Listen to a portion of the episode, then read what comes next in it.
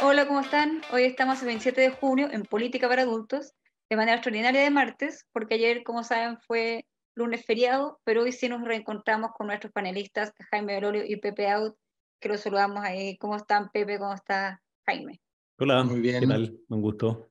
Bueno, desde la última vez que nos encontramos, eh, pasó como un año, eh, eh, el otro día comentaba, entre que el país, lamentablemente, se inundó el centro-sur de, del país con, con la catástrofe, ¿cierto?, ahí de, de, de la frente mal tiempo y todo. Y aunque puede sonar un lugar común, un frente mal tiempo que le llegó directo al gobierno también, con el escándalo de, ya no sé cómo llamarlo, porque RD, Democracia Viva, eh, aún no están llamando el caso convenios, pero el asunto es que, ya lo sabemos, pero para evitar lenguas más o menos, ¿cierto? Que voy a, voy a mirar un poquitito. Desde la Seremi Vivienda Antofagasta, liderada por un RD, le llegó cierto 427 millones de pesos a una fundación, Democracia Viva, dirigida por un RD, pareja o expareja, por ahora parece, ahora dicen, de la expresidenta de Revolución Democrática y diputada, Catalina Pérez, y vicepresidenta, que ahora está congelada, o no sé bien cómo es la figura, o no se sabe bien cómo es la figura, de la Cámara de Diputados. Eh, cayó una subsecretaria entre medio, eh, ministro Monte hoy día viajó al norte para interiorizarse más del, de los temas y para hablar con el fiscal allá. Algunos dicen que esto comienza. En resumen, en resumen, Pepe y Jaime, ¿cuál es la implicancia política, la gravedad de esto para el gobierno? Esto no es solo RD, es el FA en cuanto a, digo, eh, tema político. Es a una, toda una generación. Eh, ¿Cómo lo ves, Pepe? Primero em, empiezo por ti. Bueno, es un, si el 5 de septiembre fue una derrota política y cultural, refrendada por lo demás el, 7 de mayo, esta es una derrota moral. Es un golpe severísimo a la autoestima.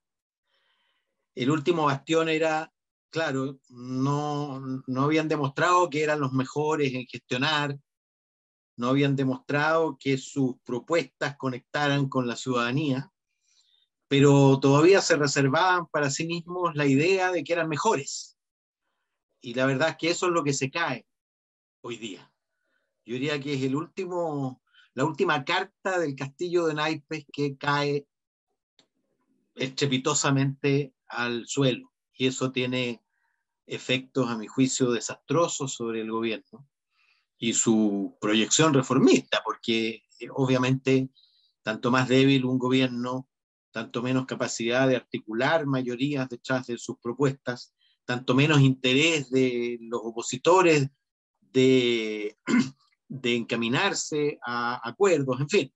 Yo creo que esto le ha hecho mal al, al Estado en su conjunto, además, y a la política en su conjunto, porque, porque fíjate que cuando los partidos comienzan a hacer cálculos que en realidad el, el perjudicado es el del partido específico que comete la transgresión, eh, finalmente el conjunto del sistema político es el que cruje. ¿ah? Y se va consolidando la opinión de que, de que, fíjate lo que está ocurriendo ahora con el conjunto de subvenciones del Estado. La verdad es que el Estado coopera a través de privados y en buena hora, porque si no lo hiciera, francamente andaría todavía peor de lo que anda. ¿ah? Eh, entonces este es un, forado que se le abre, pero, pero visto desde el gobierno, creo yo que un golpe tremendo a la autoestima es, em, es un exocet al sentimiento de superioridad moral. Y, yo creo que puede ser peor, como, como decía Michelle Bachelet, y imitó un, un programa de radio, eh, puede ser peor, porque al parecer al parecer hay un modus operandi, ¿ah? un modus operandi de cómo, eh, cómo aprovechar el hecho de que gobernamos. ¿ah? No teníamos experiencia, nos organizamos rápidamente, eh, no, nos legalizamos en febrero y ya en junio estamos cobrando, eh, reclutamos un conjunto de, de personal que probablemente participó también en la campaña plebiscitaria. luego contratamos a personas que están sentadas en el, en la seremía encargada de fiscalizar y controlar. Mira, las aristas, creo que no solo tiene aristas éticas, aristas morales, por de pronto no es un error político, como dijo inicialmente el presidente de RD, La Torre y el, y el propio gobierno a través de Camila Vallejo, eh, sino que es muy probable que haya delitos, delitos y espero yo condenas ejemplares. Eh, tardíamente han reaccionado porque vieron que le entraba el agua al bote y, y bueno, hay que, hay que lanzar el peso, hay que lanzar el lastre al mar, porque si no se hunden todos con ello. Ahora yo creo que eh, caído el proyecto, el proyecto que estaba asociado a la nueva constitución, caída la, la idea de que podían gestionar de mejor manera el Estado, ya se ha visto que no es ese su fuerte, este era el último bastión, el bastión moral. Nosotros somos limpios, somos honestos, somos, eh, tenemos jerarquía moral superior. Ah, más pureza de juventud. eso es lo que se cae y yo creo que va a tener efectos devastadores.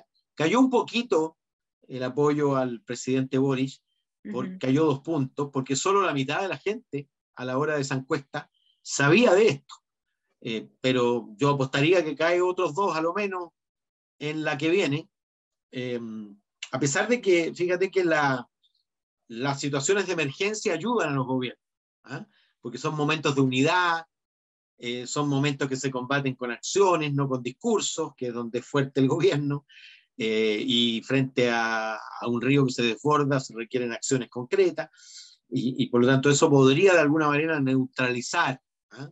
Eso pasó ya con otra catástrofe previa, eh, y eso podría amortiguar la, la caída, pero, pero creo que en este tipo de cosas el pueblo no olvida, fíjate.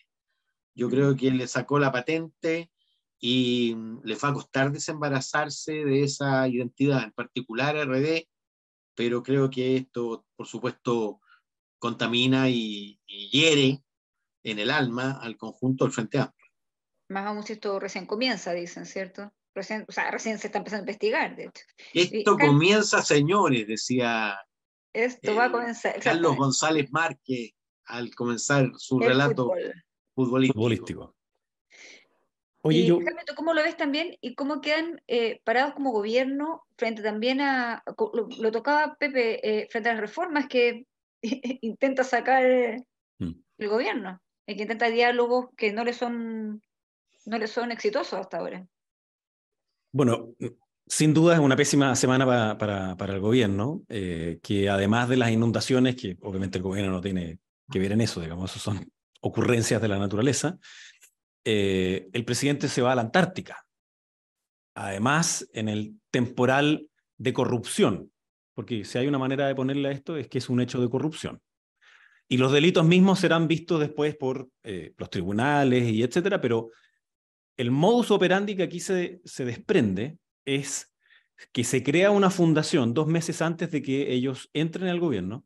Esa fundación no tenía dentro de su rol, dentro de sus atribuciones, el poder hacer construcciones, sin embargo, se les entregan dos licitaciones por casi 300 millones de pesos por trato directo, que además se dividieron las licitaciones para que no tuviera que pasar por un control jerárquico más alto.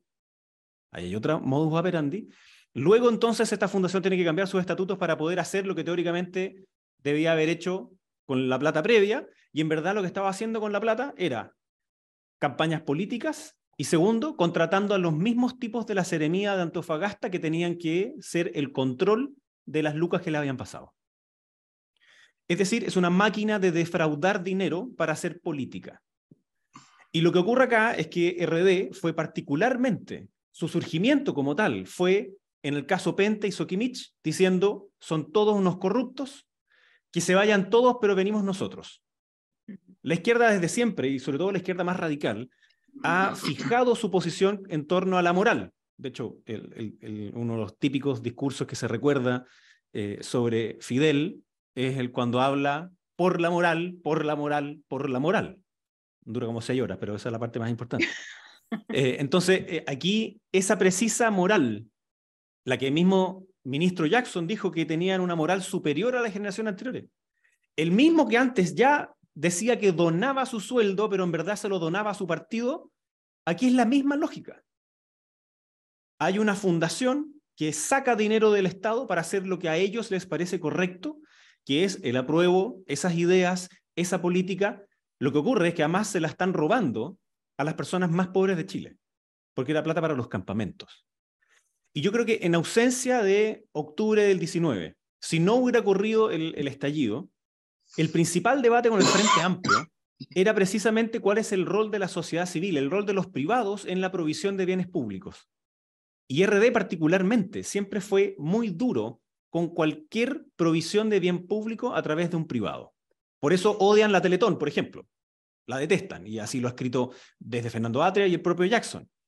Y por tanto, cada vez que había un privado en algo, por ejemplo en educación, era sospechoso porque se estaba robando la plata y se estaba alejando del interés general.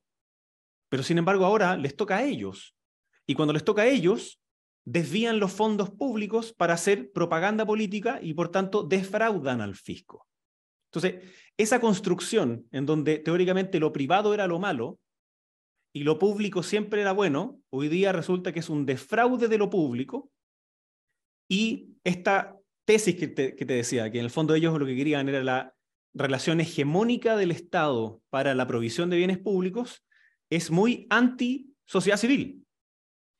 Y por tanto yo creo que hay que tener un cuidado, que no porque haya un hecho de corrupción en democracia viva, vivaracha, significa que todas las otras fundaciones que prestan servicios al Estado y contribuyen al bien público también lo son. Lo que bien dice Pepe es que parece ser un modo operandi que también está ocurriendo en otros lugares. Entonces, lo que hay que ir a mirar es si acaso esas fundaciones, no todas, porque hay algunas que hacen la pega, la Fundación Desafío Levantemos Chile sin duda hace la pega, Fundación para la Pobreza hace la pega, el Hogar de Cristo hace la pega y así muchas otras que también reciben fondos del Estado, pero no por eso son corruptas. Pero en este caso, yo creo que va a haber un intento por un grupo de esa izquierda más radical de decir, aquí sacaban los traspasos a las fundaciones y a la sociedad civil porque el Estado es el que tiene que hegemonizarlo. Y claro, fue como un acto fallido, ¿no? Porque lo que ocurrió es que a pesar de que ellos querían eso, los pillaron a ellos defraudando al Estado a través de la sociedad civil, que era una pantalla más bien, para pagarse sueldos, para hacer política y para financiarse irregularmente, que era lo que iba con el caso Pente y SQM. Ellos decían, mira, aquí hay parlamentarios que se financiaron irregularmente, boletas ideológicamente falsas, pero ellos entonces parece que tienen fundaciones ideológicamente falsas, porque a partir de ellas financian la política. Entonces, ¿Qué candidatos apoyaron estas fundaciones en la última vez? ¿Cuántas de esas campañas se hicieron ahora para el apruebo? Cuando tienen que rendir al CERVEL, ¿estaba incorporada la plata que se estaban desviando desde las fundaciones? Estas fundaciones ideológicamente falsas, como tú bien eh, dices. Eh, es un término de Gerardo Varela, no es mío, pero, pero igual... Pero bien, pero, bien acuñado. Pero estás bien acuñado porque en el fondo es una pantalla para sacar dinero del Estado, para ocuparlo para hacer política partidista. Y eso es exactamente lo que gremialistas como yo creemos que no tiene que ocurrir. Y por eso es que me gusta la subsidiariedad, no en el sentido de una cuestión puramente pasiva, que el Estado tiene que esperar que algo falle para que pueda entonces actuar. No, sino que actúa con manos, brazos, piernas que son de la sociedad civil. Y hay varias otras que yo creo que uno tiene que ir a mirar, que son programas públicos que funcionan a través de organizaciones civiles, en este caso como el trabajo en campamento, también se hacen otros. Entonces hay que mirar qué es lo que pasa en Cercotec, hay que mirar qué es lo que pasa en Fosis, no con la lógica de casa de brujas, sino que con la lógica de ver si es que hay otras organizaciones ideológicamente falsas que en verdad eran para defraudar al Estado y hacer política partidista. Y, y también muchos, eh, hay quienes han dicho, obviamente, que se recuerda, muy fácil recordar el caso Mobgate, el caso sobre sueldo, eh, con la diferencia, leía por ahí, ya uno lee entre no sé si redes sociales o con la diferencia que en este caso no hay un insulto y un longueira para llegar a algún acuerdo político, acuerdo o, poder mejorar alguna situación. Eh, eh, está insulsa, digamos, en el Senado, pero en cuanto a dos interlocutores grandes que insulsan al gobierno y, y, longueira en la oposición, eh, ¿ustedes ven una posibilidad de hacer, no sé, un, o esto no, no cabe en esa, en, esa figura de algún tipo de pacto político. No digo pacto político para borrón y cuenta nueva ni nada, De hecho, Moguate no fue eso. Eh, pero para mejorar eh, esto que está pasando, para poner la luz ahí en lo que está mal y regularizarlo, o, o no da para eso en este caso. O tampoco están las figuras para eso, ¿cómo lo ven? O sea, no hay antídotos contra quienes quieren eh, robar, contra quienes quieren subvertir las instituciones, su sentido, su significación. Eh, lo que hay es, lo que tiene que haber es vigilancia, fiscalización y luego proceso justo y sanciones. Eso es lo que tiene que haber. Uno podría, por supuesto, hacer modificaciones, la verdad es que son, no necesitan ningún pacto. O sea, podrían perfectamente retroceder en eh, el protocolo o el, decreto interno de vivienda eh, para que hubiera más supervisión para que no pudieran cortarse los proyectos, ¿ah? Para rebajar la cifra, que entiendo la elevaron a cerca de, 300 millones, es decir, 50 UTM. ¿ah? Em, y, pero eso es resorte del gobierno y debiera ya anunciarlo inmediatamente en vivienda. No es, no es, el, no es el, por lo demás, exactamente igual en, todos los, en todos los ministerios. Eh, y también el, la, la responsabilidad de, la subsecretaría en, coordinar, en revisar, en auditar. Eh, creo además que aquí eh, se violó un principio que por lo demás estaba, ha estado siempre en las normas, no, no sé cuándo lo modificaron, que es la experiencia previa. Tú no puedes entregarle trato directo por trato directo a una institución que no tiene experiencia previa. Eh, yo creo que ahí hay una transgresión al protocolo interno del, ministerio, a menos que haya sido modificado, y eso sería grave, porque es evidente que tú tienes que exigirle, eh, sobre todo cuando haces trato directo, ¿ah? porque el trato directo lo haces porque tienes una cierta urgencia, y esa cierta urgencia tiene que tener un actor que te garantice que efectivamente se va a hacer la, la pega. ¿ah? Pero aquí se trata de una institución completamente virgen que toma rápidamente un contrato y un segundo y un tercero antes siquiera de rendir el primero. O sea, aquí hay, creo yo, creo yo, transgresiones completas a las normas. ¿ah? No se trata tanto, entonces, no creo que esto amerite mm, un pacto o algo especial. Lo que tiene que hacer, como, como diría eh, el presidente Lago, que la institución funcione, que la institución funcione y sancione a quien corresponda. Y, y bueno, y felizmente la Fiscalía está actuando de oficio. Eh, el ministro entregó nueva información, la, aquella de la que hablaba eh, Jaime, en el sentido ya, ya eso ya es, francamente, es de la de la corrupción más abyecta que tú puedes imaginar. es decir, El, fiscalizador pagado para que te fiscalice. ¿Ah? Eh, y yo felicito, fíjate, a, al gremio, ¿ah? porque finalmente el gremio es el que destapa esto. Porque el gremio ve la irregularidad física, ¿ah? ve a funcionarios, grupitos nuevos de funcionarios que invaden oficinas y que se relacionan con terceros, ve que se le está entregando demasiado dinero a una entidad sin experiencia previa, en fin. Eh, es un buen ejemplo, fíjate, de, de, la reacción que tienen que tener los empleados públicos. Fiscalización interna, por decirlo así, claro. Claro, claro, y, y, y la denuncia, porque tú sabes, los funcionarios públicos están obligados a denunciar cuando ven una irregularidad. Exacto el, fraccionamiento de una licitación para evadir el control de la Contraloría es también un delito.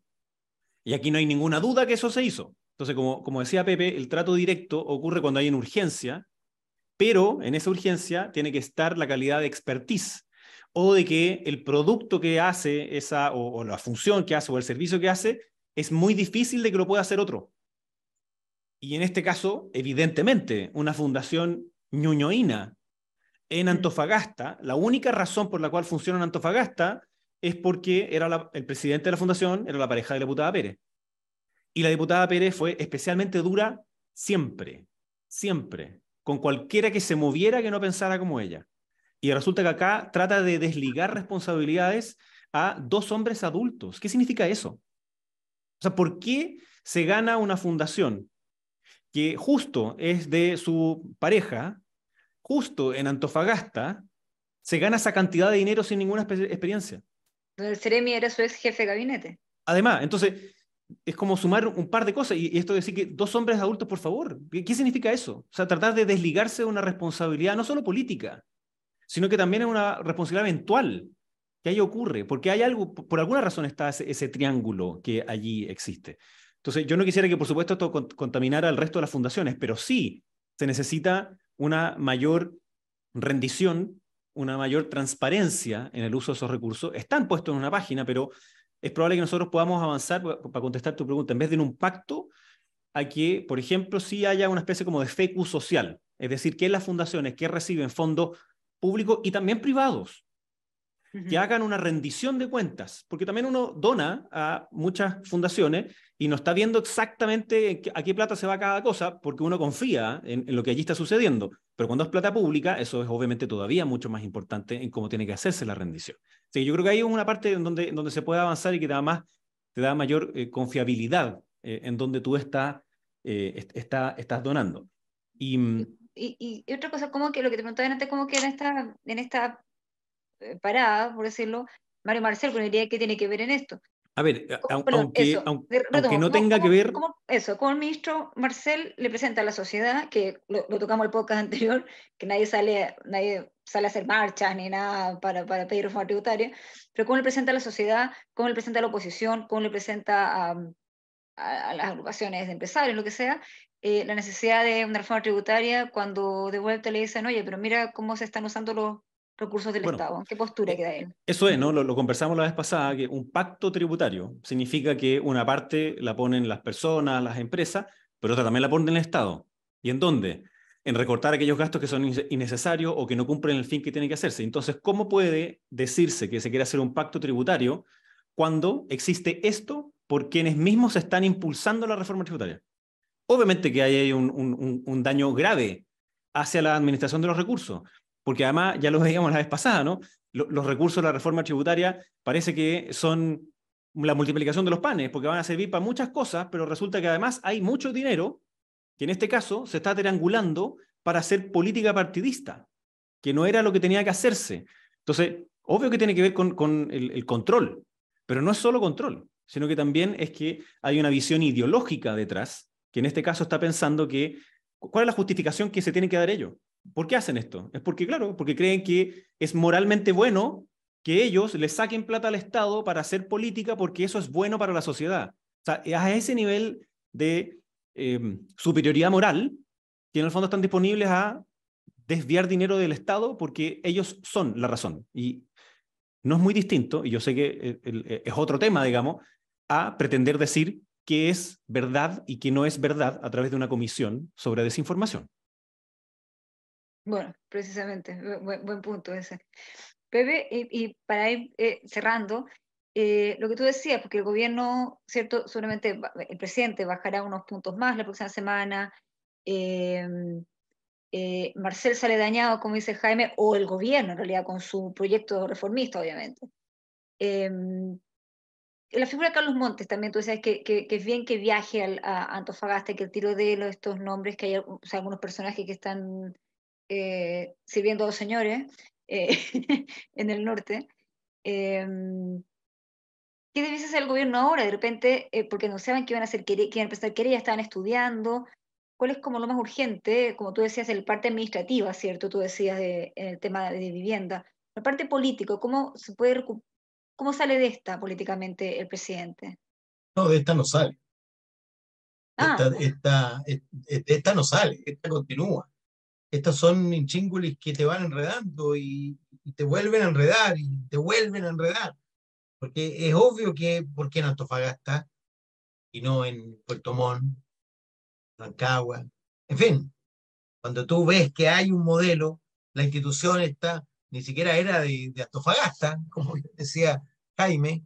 ¿ah? Eh, entonces, eh, la prensa, eh, el propio Estado, si que el propio gobierno, si quiere, si quiere recuperar credibilidad, tiene que identificar y perseguir, obviamente, a todos aquellos que están bajo ese modus operandi. Ahora, irse sobre la reforma tributaria a propósito de esto es lo mismo que irse contra todas las fundaciones a propósito de esto. ¿ah? Eh, tiene la misma lógica, pero yo entiendo que es obvio que se debilita el gobierno cuando pierde credibilidad y cuando pierde confianza. Ahora, yo siempre he pensado que las reformas tributarias eh, no son para hacer agitación y propaganda, que no sé quién se le ocurrió que podía hacer agitación y propaganda con una reforma tributaria, en ninguna parte del mundo ocurre, aquí mismo en Chile no ha ocurrido nunca, las reformas tributarias son siempre acuerdos entre las partes. ¿ah? Incluso cuando Michelle Bachelet tenía mayoría en ambas cámaras, construyó un acuerdo. ¿ah? Porque tú no podías hacer reformas tributarias por uno o dos votos. Como yo creo que, creo que esa fue la gran equivocación del gobierno y de Hacienda cuando intentó en la Cámara ganar por un par de votos. No se gana por un par de votos. Bueno, en este caso perdió por un par de votos. ¿ah? Por, por, el afer ahí ocurrido con el ministro de, Educación. de Educación, ¿te acuerdas tú? Pero, pero el error no está en eso. El error está en pensar que reformas de ese calado, de esa envergadura, de esa importancia, pueden hacerse con un voto de ventaja. ¿ah? Yo creo que, eh, yo creo que Mario Marcel tiene que volver al diseño original. Y el diseño original es de construcción de acuerdo. Y yo creo que él, él después del fracaso, exploró la otra alternativa, presionar desde los actores eh, supuestamente protagónicos, ¿ah? saltándose a, los que van a tener que votar efectivamente la reforma. Yo creo que eso es una equivocación. No, no, no es una equivocación conversar con el empresariado. La equivocación es no conversar simultáneamente o previamente con quienes van a votar.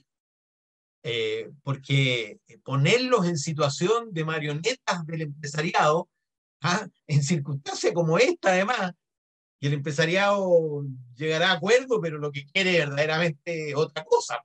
¿ah? Llega a acuerdo porque, porque tiene que llegar a acuerdo, pero, pero si no se hiciera nada, serían más felices de que si se llegara a acuerdo. cosa, ¿ah? eh, en consecuencia, eh, lo que tiene que hacer el gobierno es construir acuerdos con la oposición parlamentaria y construir acuerdo, creo que el acuerdo posible hoy está limitado, eh, porque el acuerdo no es cuánto recaudamos, ni cómo. El acuerdo primero, primigenio, previo, fundamental, es qué vamos a priorizar. ¿Qué financiamos?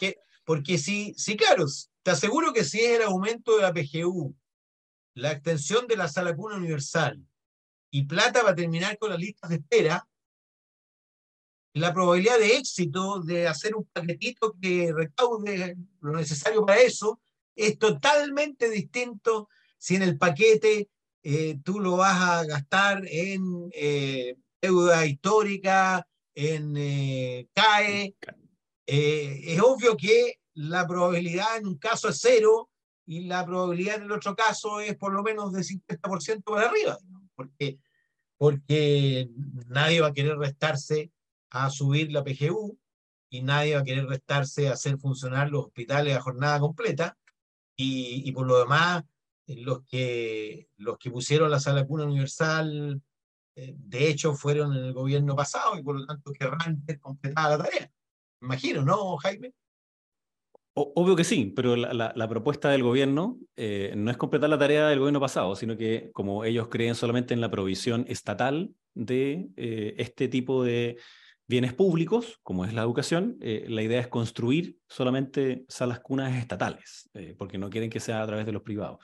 Y, yo creo que hay una cosa importante que dice Pepe, porque efectivamente el, el escándalo de corrupción de democracia viva, revolución democrática y la reforma tributaria los montos no alcanzan, obviamente. Uno no puede decir, mira, con la plata que eh, corrompieron, digamos, esto, no alcanza con la reforma tributaria. El problema es el argumento que ha, ocupado el gobierno, es decir, no hay plata. Y por tanto, si popularmente tú dices, no hay plata, pero por el otro lado, tus amigos se la están llevando para la casa, tenés que ordenar esa, e, e, e, esa casa primero. porque de lo contrario no se te cree que vas a ocupar bien los recursos en la otra parte. Entonces, como bien dice Pepe, si es para estas cosas que son súper transversales, eh, necesarias, entonces, bueno, claro, veamos cómo se hace, pero ¿cuál es el pacto? Es decir, si las personas van a poner más de sus recursos a través de impuestos, las empresas van a poner más, ¿qué es lo que pone el Estado? ¿Con, qué se va a ir ello? Y, lamentablemente, creo que el ministro Marcel, bueno, igual lo decíamos la vez pasada, eh, yo me pregunto, ¿cómo habría calificado la Comisión eh, contra la Desinformación las palabras del ministro Marcel diciendo que la PGU no estaba financiada? ¿Qué habría dicho? Parece que no es una muy buena idea porque la fórmula del ministro Marcel fue mentir. Eh, diciendo que algo no estaba financiado con tal de presionar para que hubiera luego entonces mayor plata para pagarla. La ministra del Trabajo dijo una cuestión similar con respecto a la sala cuna, dijo no estaba financiada y no es verdad, estaba financiada, estaba aprobado el proyecto, lo que pasa es que ellos no quieren ni, hacerlo. Entonces, aquí se mezcla mucho estas dos cosas, es este el interés moral por decir que es la verdad, más el interés moral de decir que porque es del Estado es bueno, y eso se empieza a caer y se cae fuerte, y yo espero que la sociedad civil salga fortalecida de esto y no lo contrario, es decir, que se entienda. Y el único pacto posible es sobre el rol relevante de la sociedad civil en la provisión de bienes públicos con la debida transparencia y control. No, perfecto. Perfecto, Jaime, perfecto, Pepe.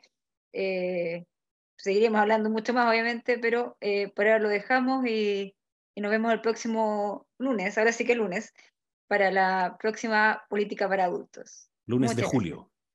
Lunes de julio ya, exacto. Así es. Chao, chao. Chao, nos vemos. Nos vemos.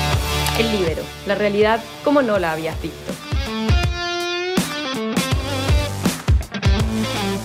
Haz que estos contenidos lleguen más lejos haciéndote miembro de la red Libero.